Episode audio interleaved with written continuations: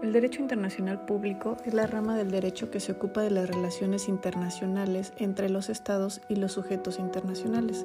Es el marco jurídico por el que se rige la comunidad internacional de manera de garantizar la paz y la justa resolución de los conflictos que pudieran surgir de sus relaciones mutuas. En dicha perspectiva se distingue del derecho internacional privado.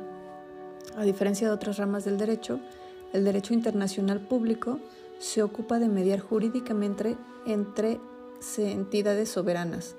Así hace posible la construcción de normativas aceptadas por todos los estados participantes y a las cuales acepten voluntariamente someterse. Dichas normas podrían incluso tener rango supraconstitucional, como es el caso de los derechos humanos fundamentales.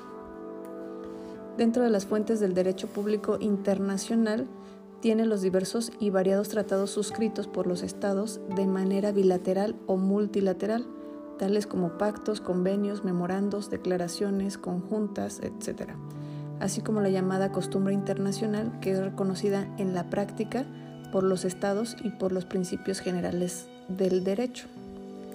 Los sujetos del derecho internacional público son los estados nacionales, debidamente reconocidos por sus pares y por la comunidad internacional como tales.